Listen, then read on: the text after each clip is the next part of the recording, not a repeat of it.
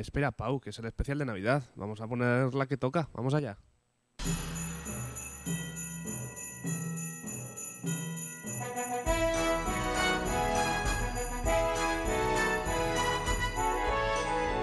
Hola a todos y bienvenidos al trigésimo primer episodio de la cuarta temporada de Conocimientos Musicales. Hoy vamos a hablar del Cascanueces de Tchaikovsky. ¡Vamos allá!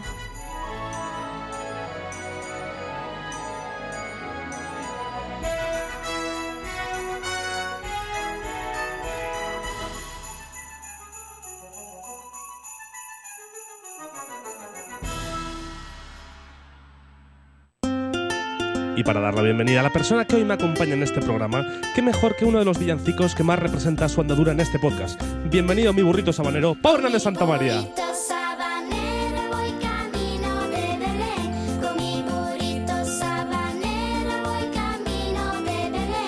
¿Qué tal, Pau? Buenos días. Buenos mi días. burrito sabanero, por lo menos lo de burrito seguro. Yo siempre he pensado que esto era como un burrito como lo de los mexicanos. Más ¿Sí? que- No, no, en realidad no, pero sería gracioso, ¿no? El, el burrito habanero, ¿eh? Claro, Es el- el- ahí está. el burri- un burrito picante. La quesadilla, está el burrito sabanero, la quesadilla de no sé qué. Yo, en Pau, fin. te quiero pedir que hagas honor. Ahora sí. No, no, ahora no se ve todavía. Ah, ¿no se ve aún? Ah, vale, no, vale. Pero quiero que hagas honor a, a lo que hemos adquirido para este año y hagamos entrega y encendido de las luces de este año conociendo musicales. Toma. Voy cantando y mi burrito va trotando. Con mi cuatrico voy cantando y mi burrito Ha quedado mucho más cutre de lo que parecía, ¿eh? Pero sí, la verdad es que hombre, queda- pero- en directo queda mucho más chulo. mucho mejor, queda mucho más bonito. en directo. Pero sí. bueno, algo es algo. ¿Qué estrella tiene, eh? A- a- allí. La tapa las campanas esas, ¿no? Que No, ahí, pero... no, no, no, no, no. Eh, bienvenidos a todos eh, a... Perdón, vete hablando tú, que es que tengo que poner yo aquí esto. Bueno, decíamos que sí. decía David que íbamos a hablar de cascanueces porque Sí. es así, ¿no? Efectivamente, uno de los ballets por excelencia, y ¿A ti hablaremos te de... gustan los especiales de Navidad? Me gustan los especiales en general. Sí, sí. Pero sobre todo lo que me gusta es tener al pequeño cascanueces Este- por aquí andando, que lo estoy ahí. viendo en YouTube. Este, este aquí caminando, camino de Belén. Sí, camino de Belén, el seguramente. cascanueces también. Eh, va a estar todo el rato ahí andando, así que si alguien se pone nervioso, que se lo ponga en Spotify. Eh, feliz Navidad a todos. Este es el último lunes del año en el que grabaremos un programa, ¿Esto la última así? semana del año. Eh, pero bueno, todavía quedan dos días más de esta semana, jueves y sábado, entonces no pasa nada. Vamos a hablar del cascanueces, pero como tenemos aquí a la Pablo Hernández Santa María, vamos a poner una de las canciones que más le representa a él como persona, eh, ya que no vamos a poder tenerte aquí el día de tu cumpleaños y este es el último programa que presento yo antes de tu cumpleaños. Eso es Te- cierto, te, sí. la dedico, Pau. Muchas gracias.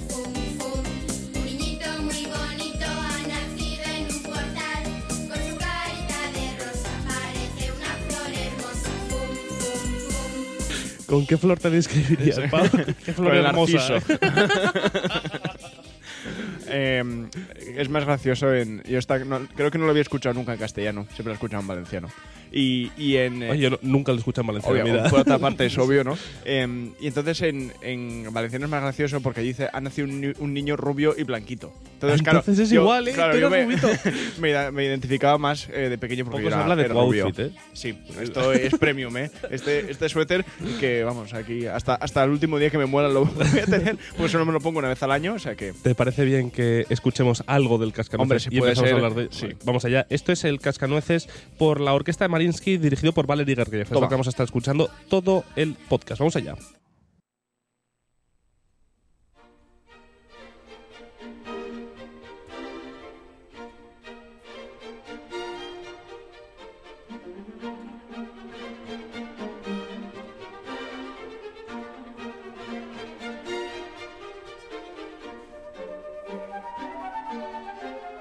El Cascanueces, en ruso es un ballet del Va, eso te lo has compositor. inventado. no, no, es ¿De lo pasa- verdad? O sea, lo que no lo he pronunciado es bien, pero es como Zelenskunchik. Ah, es un ballet del compositor ruso que tanto nos gusta, Piotr Ilich Tchaikovsky. Aunque no hayamos hablado antes de ninguno de sus dos previos ballets, nos despedimos del año con el último de sus tres ballets. Eh, estamos hablando del Lago de los Cisnes, La Bella Durmiente y este último, que es el Cascanueces, que es también el sin duda el ballet más asociado a la Navidad jamás escrito. Vamos con el Cascanueces.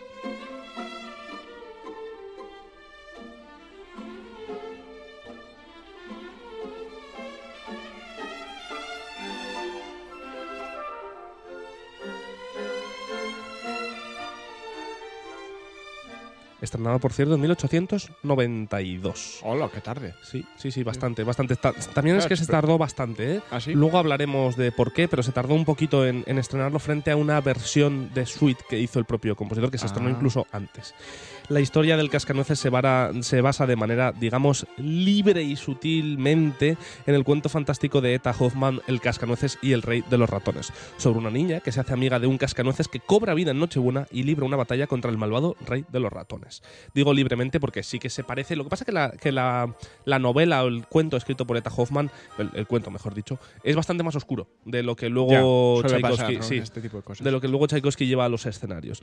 Eh, y sobre todo bastante turbia también, hay, hay más movidas raras. Pero bueno, luego a los escenarios llegó una versión más, más sosegada, family friendly y todo.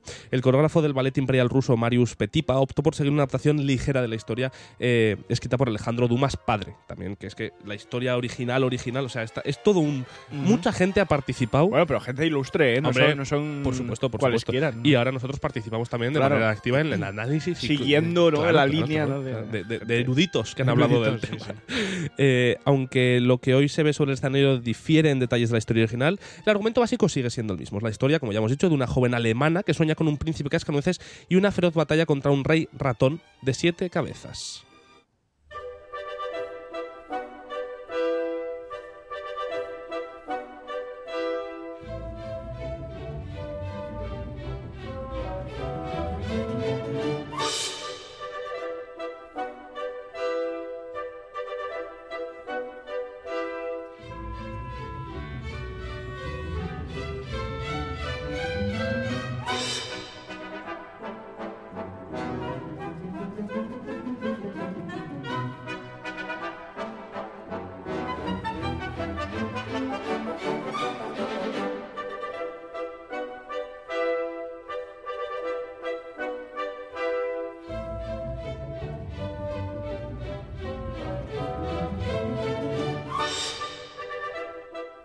Es Nochebuena en casa de los Stahlbaum, una gran casa con el árbol más hermoso que se pueda imaginar. De hecho, la, producción que hicieron hace un año así de, de Royal Opera House, me acuerdo, el árbol era una auténtica salvajada. O sea, era, igual tenía como 6, 7 metros de altura el árbol. Vaya. O sea, era, era inmenso, inmenso, inmenso. De hecho, O sea, este año lo vuelven, visto. este año lo vuelven a poner desde el día 18. Pues si alguien está aquí en Londres estas navidades, eh, Royal Ballet, bueno, Royal Opera House, hace el cascanueces a partir del 17 o 18 de diciembre hasta veintitantos de febrero. o Para sea, variar, ¿no? Para variar, sí. Bueno, pero bueno, oye, es algo que llena todos los años. Es lo Hombre, mismo sí, sí. que pasa con el lago Los Cisnes también, que lo ponen todos los años. Bella Durmiente no se programa tanto, pero estos dos ballets se programan siempre y siempre llenan. Siempre, siempre llenan. Que tú lo has visto, ¿no? Dices. Sí, sí, sí, sí. Esto Ajá. lo vi, pues si no fue el año pasado, hace dos o hace. alguna, alguna de las navidades que he pasado aquí, yo creo que fue hace más de dos. O sea, Solo, lo has visto en. Londres, ¿no? Sí, No solo lo he visto nunca. aquí, solo lo he visto aquí, sí, sí, sí, sí. Bueno, he tocado la suite, que eso sí que he tocado, no entero, pero he tocado parte, parte de la suite. Los Stahlbaum están celebrando su fiesta anual de Navidad, dando la bienvenida a su familia y amigos. Los niños, Clara y Fritz, bailan y juegan para dar la bienvenida a sus amigos.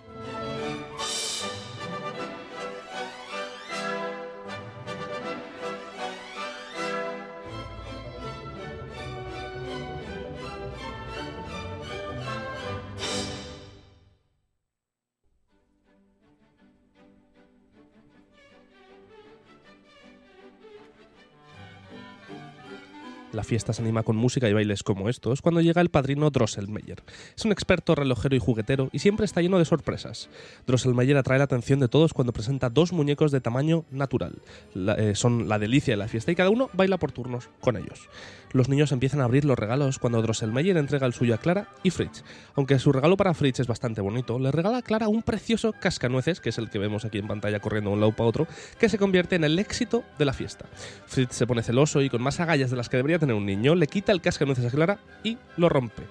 Clara mira desconsolada cómo Drosselmeyer repara rápidamente el cascanueces con un pañuelo que saca mágicamente del aire. Esto me recuerda a una historia que, que una vez me contó mi padre, que, que siendo pequeño, mi padre tiene dos hermanas mayores que él. Una de ellas es, muy, es como 10 meses mayor que él, o sea, es, es- se llevan muy poco tiempo. Y siendo bastante pequeños, mi padre se ve que a la carta de los Reyes Magos siempre pedía un escalextre. Y nunca le llegaba un escalextre. Ya. Y, y mi tía una vez pidió una cocinita de juguete y le llegó la cocineta de juguete. Y mi padre cabreado debió reventar la cocinita de juguete, pero la mañana de Reyes. O sea, la- el mismo día la cocinita dejó de existir. O sea, dejó- me hace un poco de gracia. desde Ante aquí. lo cual, Su hermana, no sabemos muy bien qué hizo, ¿no? No, no, no. no. Seguramente lo, lo maldijo varias veces o así, ¿no? No sé. Un saludo desde aquí. Se dieron muchos besos, seguro, de, de Seguro. amistad y amabilidad. Todo, todo, todo, Gracias por romperme, no me gustaba Claro. nada, ¿no? Un saludo desde aquí a nuestras tías también y Mm. tíos Sí, que nos sí. escuchan. A todo el mundo. A todo el mundo. Y a En México. general. Sí.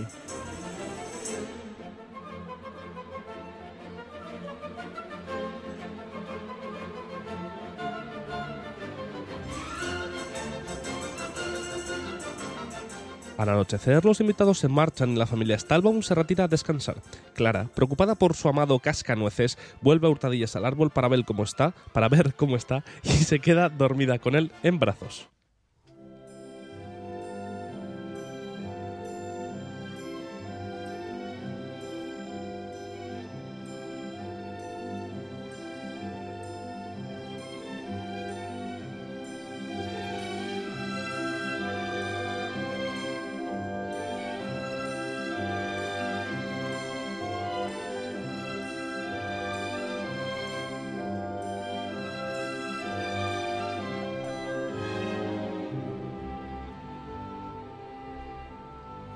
Cuando el reloj marca la medianoche empiezan a suceder cosas extrañas. Clara empieza a encogerse mientras su hermoso árbol de Navidad crece por encima de ella. Los juguetes que rodean el árbol cobran vida mientras la habitación se llena de un ejército de ratones liderados por el feroz rey ratón.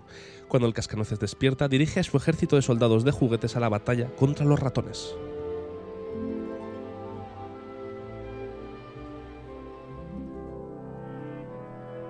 El rey de los ratones acorrala al cascanueces y se enfrenta a él cara a cara. El cascanueces parece no ser rival para el rey de los ratones.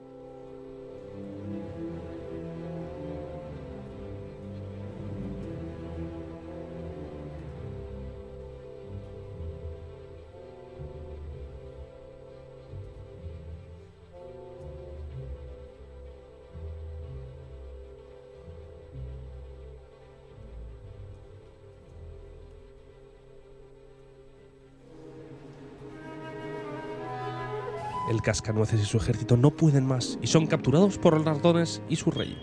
Clara se atreve a lanzar su zapatilla contra el rey de los ratones y le da de lleno en la cabeza.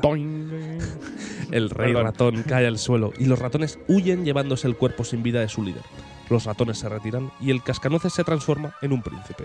Ambos viajan hacia un bosque de pinos en, el que los copos de nieve bailan a su alrededor. Las hadas y reinas bailan para darles la bienvenida. La música expresa las maravillosas imágenes con un coro de niños sin palabras. Cae el telón y termina el primer acto.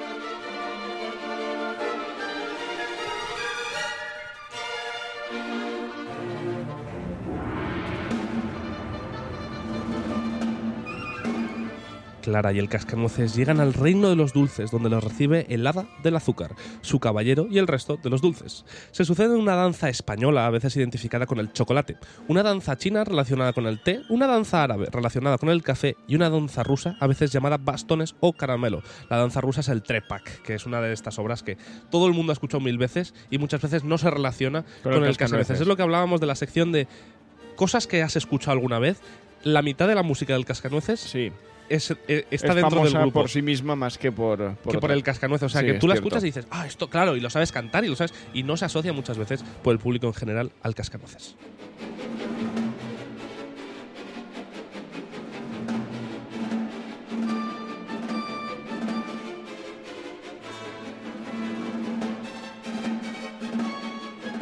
Además de todo esto, llegan otras danzas, también mamá jengibre y sus polchinelas, las flautas de lengüeta, el hada de azúcar y el vals de las flores.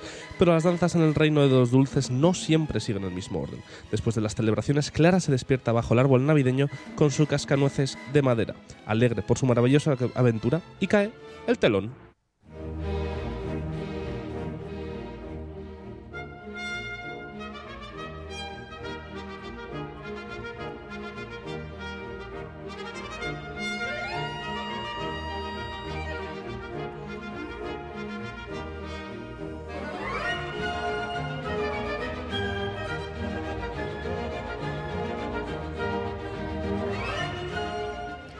Sea que toda la acción pasa en el primer acto. Es que yo no, vale, yo no conozco mucho esta obra.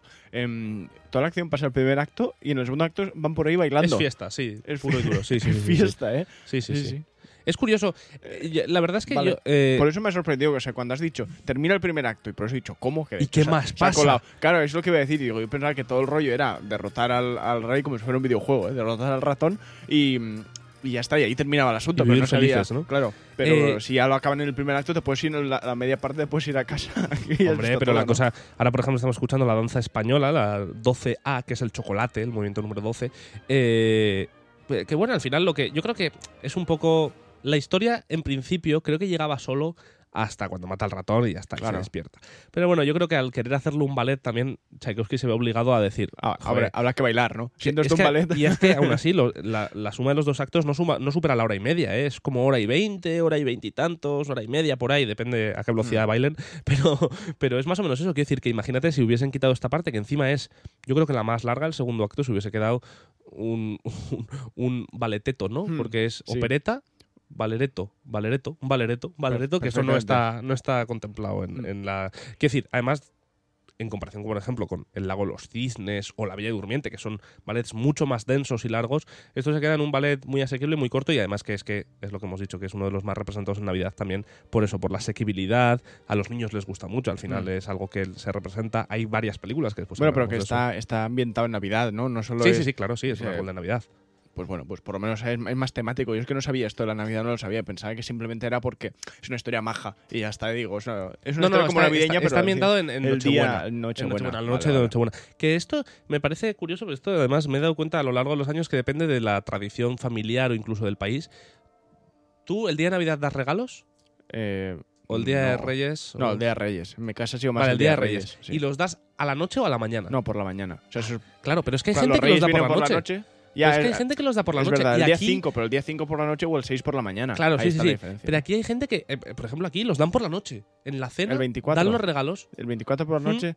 Hombre, claro, porque, vamos a ver, eh, Santa Claus o los Reyes Magos llegan por la noche. Entonces, pues bueno, depende a qué hora lleguen a cada casa. Pues si llegan a tu casa a las 3 de la mañana, no vas a estar despierto. Pero si llegan a las 8 de la tarde, tienen más suerte. Claro, si, si les ha tocado el primer turno, claro, porque eso Claro, tienen eso una es. faena que, Ahí está, ahí está. donde toca. No, pero es curioso, no sé, no sé en base Bueno, a qué se decide eh, eso. Pues yo creo que la, la facilidad.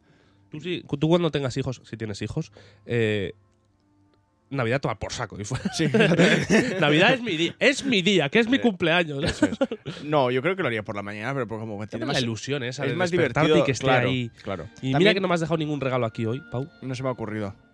Pero ahora te imaginas ahora algo así. tengo aquí. No, eh, toma, toma regalo. No, eh, no lo sé, eh, pero yo, yo creo que también depende con quién pases esa noche, ¿sabes? Porque Sí. es verdad que yo, por ejemplo, el día 5 por la noche solía estar con los amigos de, de la escuela. Entonces tampoco tenía mucho sentido recibir regalos ahí porque éramos todos de la misma edad. Mientras que el, el 6 por la mañana, pues estás como con más familia, que Sí, en- puede entra ser. mejor que le lleven un regalo a tu Partiendo abuela. que tú el y 25 tú- tienes regalos de por sí, Bueno, partiendo de eso, pero eso es un caso excepcional, claro, no, no, no, aplica. que es tu cumpleaños. Sí, es mi cumpleaños. Felicidades. Gracias. Felicidades. Mm. Eh, bueno, respecto a la música, eh, no sé si Tchaikovsky qué haría, ¿no? No, es- no estaba casado Tchaikovsky, ¿no? Seguro que pasaría Hombre, la, la era, Navidad del solo. Era relativamente Bueno, homosexual. relativamente- completamente, diría Sí. yo. sí. Sí, bueno, nunca sé. Bueno, no sé si se llegó a confirmar esto.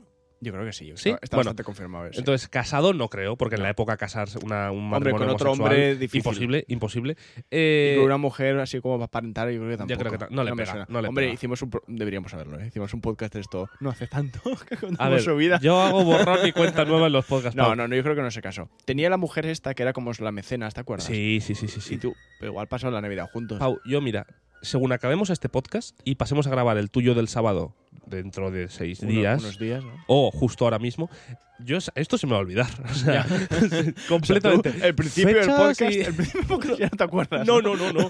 O sea, bueno, sí sé que este se estrenó en 1892. Ole. Esa fecha se me queda. Las fechas. Porque, porque años fue se me las, quedan, las ¿eh? Olimpiadas de Barcelona, ¿no? Sí, hombre, Eh, lo que pasa que 100, ya, ya, 100 sí. añitos antes. Por cierto, ¿Qué pasa? A día de hoy que grabamos esto, es el 290 cumpleaños de Opera House. Tómalo. Lo he visto esta mañana en Instagram. Muy bien. 290 cumpleaños de Opera House.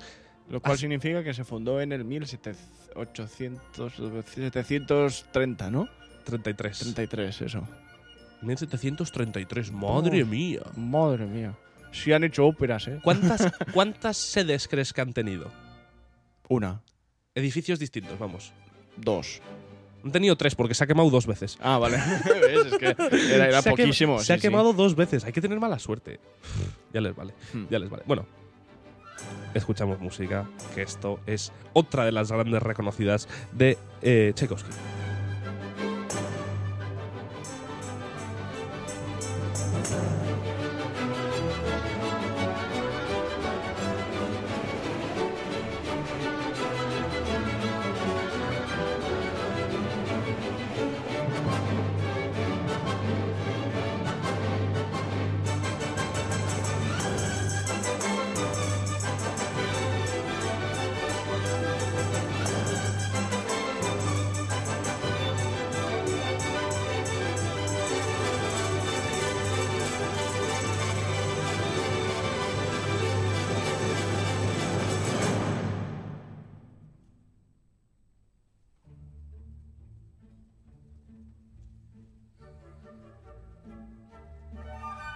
No dejan de salir temazo tras temazo. Es Sí, sí, grandes. Eh, a mí me recuerda un poquito a fantasía esto también, ¿no? Esto sale en Ahora fantasía. vamos. Tchaikovsky hizo una selección de ocho números de ballet antes de su estreno en diciembre de 1892. Con ello formó la suite del Cascanueces concebida para ser interpretada en forma de concierto. La suite se interpretó por primera vez bajo la batuta del propio compositor el 19 de marzo de 1892, es decir, nueve meses antes, en una asamblea de la selección de la Sociedad Musical de San Petersburgo. La suite fue un éxito desde el primer mo- momento, con un bis de casi cada número en la interpretación de su estreno, mientras que el ballet completo no llegó a alcanzar su gran popularidad hasta después del montaje de George Balanchine, que triunfó en la ciudad de Nueva York. La suite llegó a ser muy popular en el ámbito concertístico y apareció, como muy bien ha dicho Pau, en una película de fantasía de Disney. Pero cuidado que la suite, el cascanueces, no debe ser confundida con el ballet completo. Lo que aparece en fantasía es la suite, no es el, no es el ballet como tal.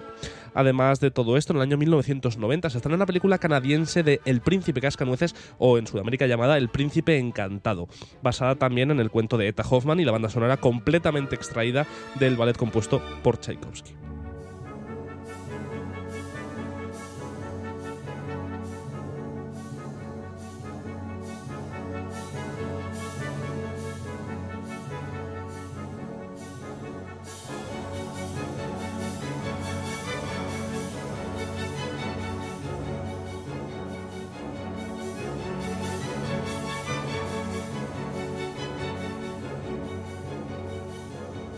...28 años después de esa película, en el 2018, se estrena también El Cascanueces y los Cuatro Reinos, también basada por completo en el relato de Etta Hoffman y Tchaikovsky.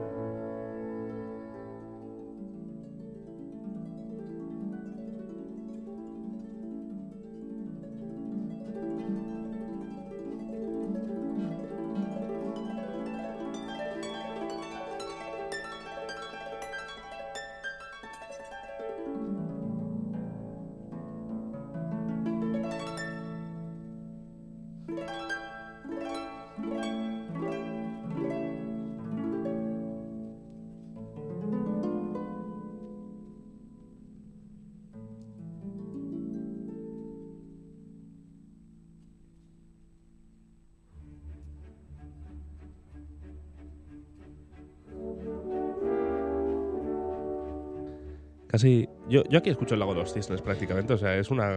Hombre. Me resulta muchísimo. Me parece muy, muy parecido. Igual es que los confundes, también te digo, ¿eh?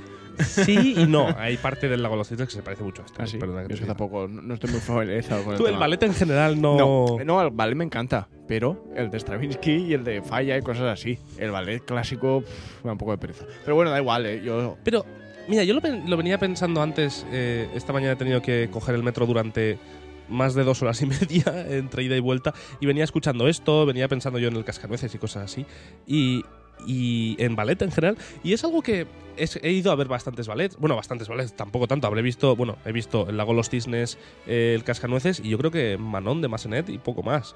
Eh, pero es algo que, que me gustaría hacer más ya. como que he estado pensando en la figura de los bailarines, por ejemplo. Nosotros, como músicos clásicos, no solemos tener mucho en cuenta a los, a los bailarines, No. porque no hablamos de Tchaikovsky como la figura de, de un compositor de ballets. Hablamos de Tchaikovsky por sus sinfonías, por su sus óperas, sus cosas que tiene por ahí, incluso otros compositores como Stravinsky que tienen eh, ballets o falla, muy bien, como has dicho.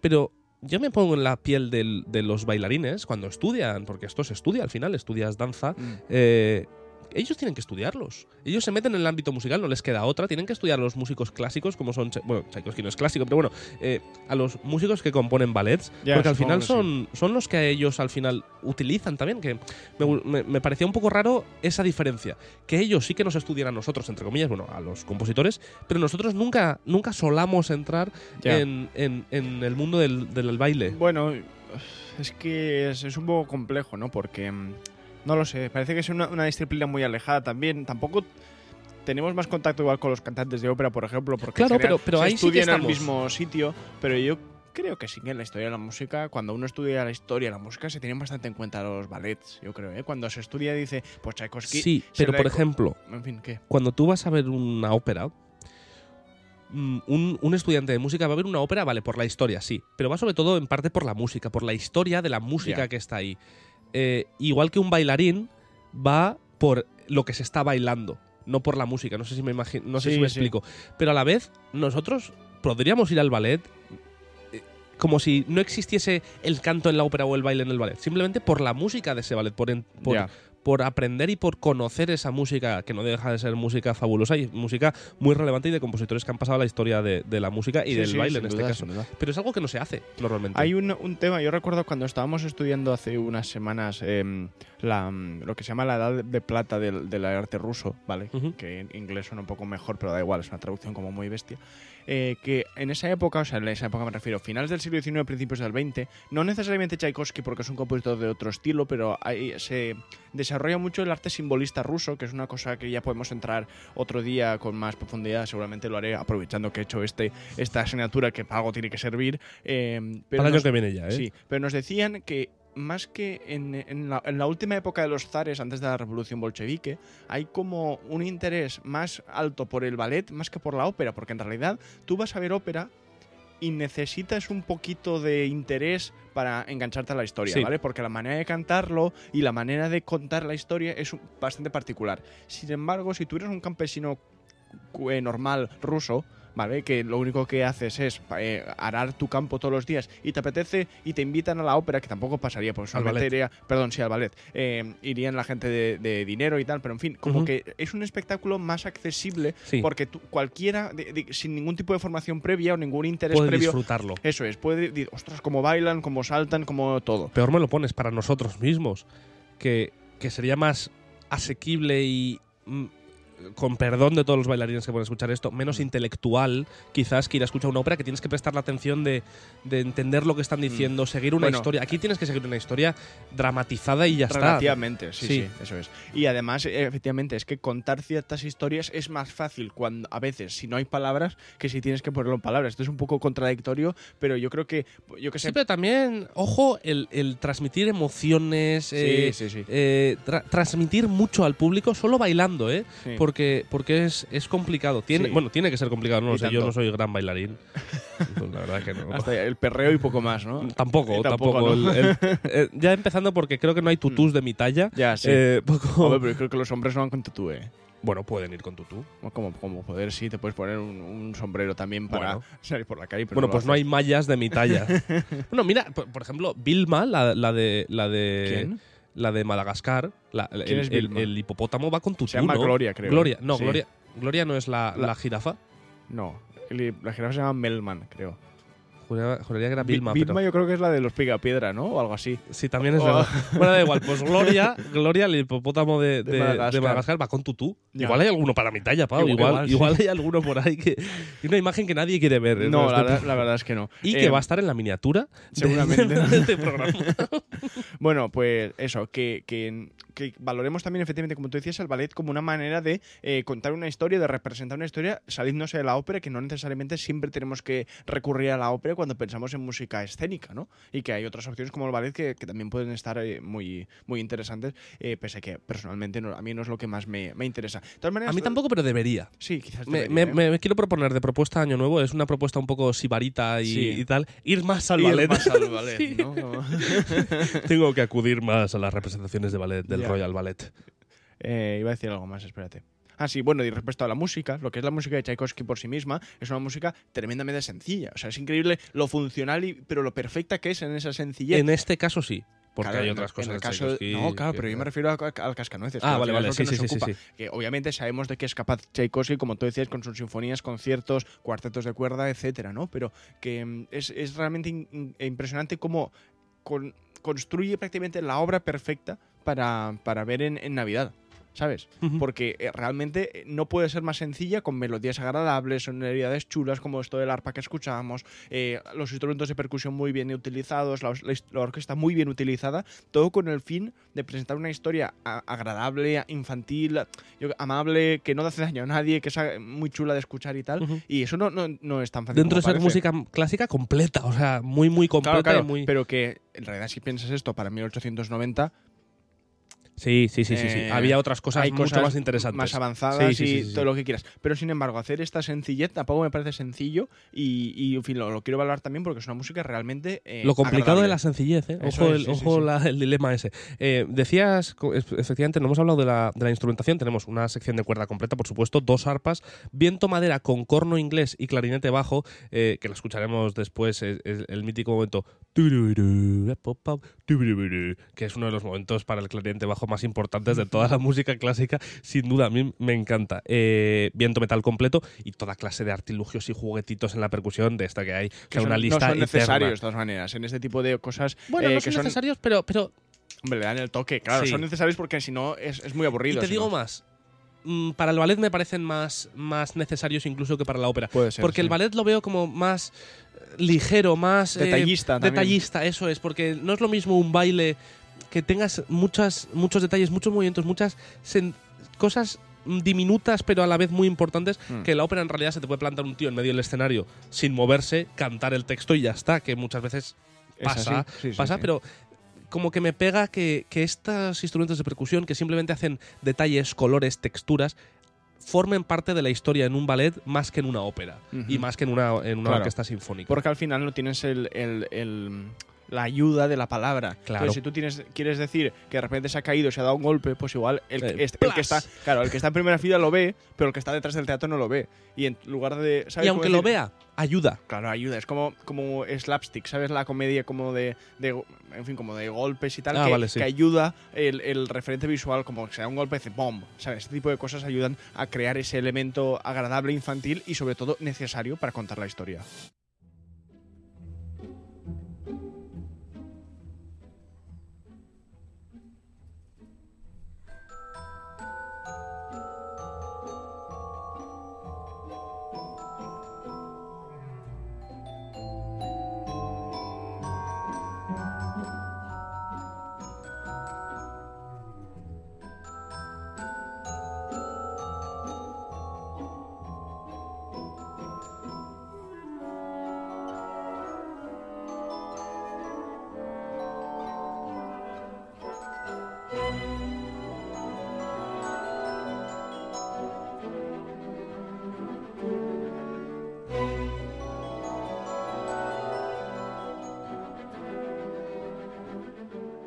Siempre que pienso en la música del Cascanueces, por otra parte, me acuerdo de los conciertos de Navidad, porque eh, creo que es bastante natural que casi todas las orquestas del mundo mundial eh, tocan a, o Sobre y todo bandas. esto, justo. O sea, es que justo Claro, los claro. que estás Son los highlights, ¿eh? los, Sí, los sí, grandes sí. éxitos del, del Cascanueces siempre aparecen. Y, y nada, es que me acuerdo siempre porque en mi banda los tocamos muchísimo esto. Y, y- y siempre nos pasa, ¿sabes? Que, o sea, en mi pueblo se pueden hacer conciertos en dos sitios: en, un, en el teatro, en el auditorio del pueblo o en la iglesia.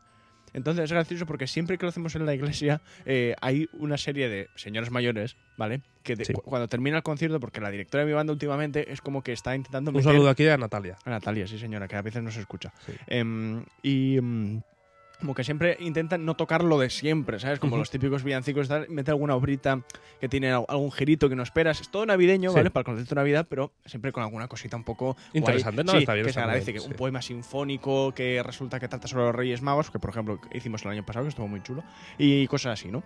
Y siempre hay un grupo de abuelas, siempre cuando es en la iglesia, que le van a ella después del concierto, oye, ¿y cuándo tocáis Feliz Navidad? ¿Sabes? Y cosas así. que me hace Y la de San José el Niño Jesús no. ¿Sabes? Que es como que quieren sus villancicos en el concierto Sí, de Navidad y si no tocas eso, uf, es un, Un desastre. un para drama. ellos, Sí, para sí. ellas, ese concierto ha sido un, un drama. Un, un- no, no tiene Un éxito. fracaso, Sí, un fracaso, un fracaso, un fracaso. Como, sí. Hombre, y gracias que tocamos siempre la marcha Radesky, porque si no, eh, queman el pueblo, yo creo, con, con la banda que no es dentro. un villancico ni es algo navideño, No. pero, pero ya. o sea, Pero es necesario, Hay ¿sabes? que irles con argumentos de peso. Señora, mira, la marcha Radesky no es navideña y usted me la pide todos los años. Hasta que me pida usted el cascanueces todos los años. Hasta que sea tan, tan tradición que no pueda vivir sin el cascanueces. Pero que está Igual muy esa bien, ¿eh? señora no llega a verlo. Claro, igual no en llega. vida. Pero que sí, que me hace gracia. Oh, mira, esta obra contemporánea que trata el tema Navidad desde una perspectiva. no- Bueno, ya, y la de Feliz Navidad te la sabes, ¿sabes? Los peces en el río no la he escuchado, la verdad que no. Cosas así, pero bueno, es lo que hay. Eh, si te parece bien, he escogido uno de los álbumes. ¿Cómo se tambalea el del árbol, eh? Ah, perdón, es que estoy yo moviendo el pie. Ah, vale, vale. He elegido uno de los eh, de las agrupaciones, en este caso corales, más importantes en la representación de música navideña que existe en el mundo, ¿Qué es? que es el coro de King's College. Ah, María Carey y amigos. No, no, no, El coro de King's College, que es una de las eminencias en cuanto a villancicos navideños. Ajá. Eh, y vamos a escuchar uno de los, de los villancicos clásicos por excelencia en todo el mundo, no solo aquí en Noche Inglaterra. de paz. Efectivamente. Bien. Silent Night, que, bueno, noche silenciosa, pero bueno. sí, noche silenciosa, pero noche de paz. A ver, noche de paz tiene sentido. Noche, noche en paz, ¿sabes? Tranquilita, silenciosa, ¿sabes? No me rayes.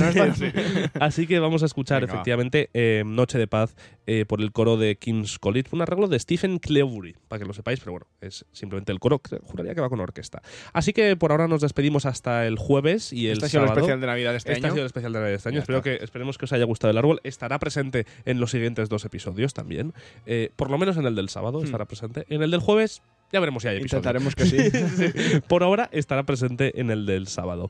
Así que muchas gracias, Pau. Muchas gracias placer. a todos vosotros. Feliz Que Navidad, paséis- hombre, a todo el que mundo. paséis buena semana. Ya se la desearemos el, el sábado Bueno, también, vale, pero bueno, por ahora feliz Navidad. Y, y que ojalá todos tuvieseis una estrella como la de ese árbol, que ahora, al acabar, se verá en pantalla. Ah, vale. ¿Tienes una foto o algo que lo vas Sí, a poner? sí, Ah, vale. sí, sí, porque si no, eso no se ve.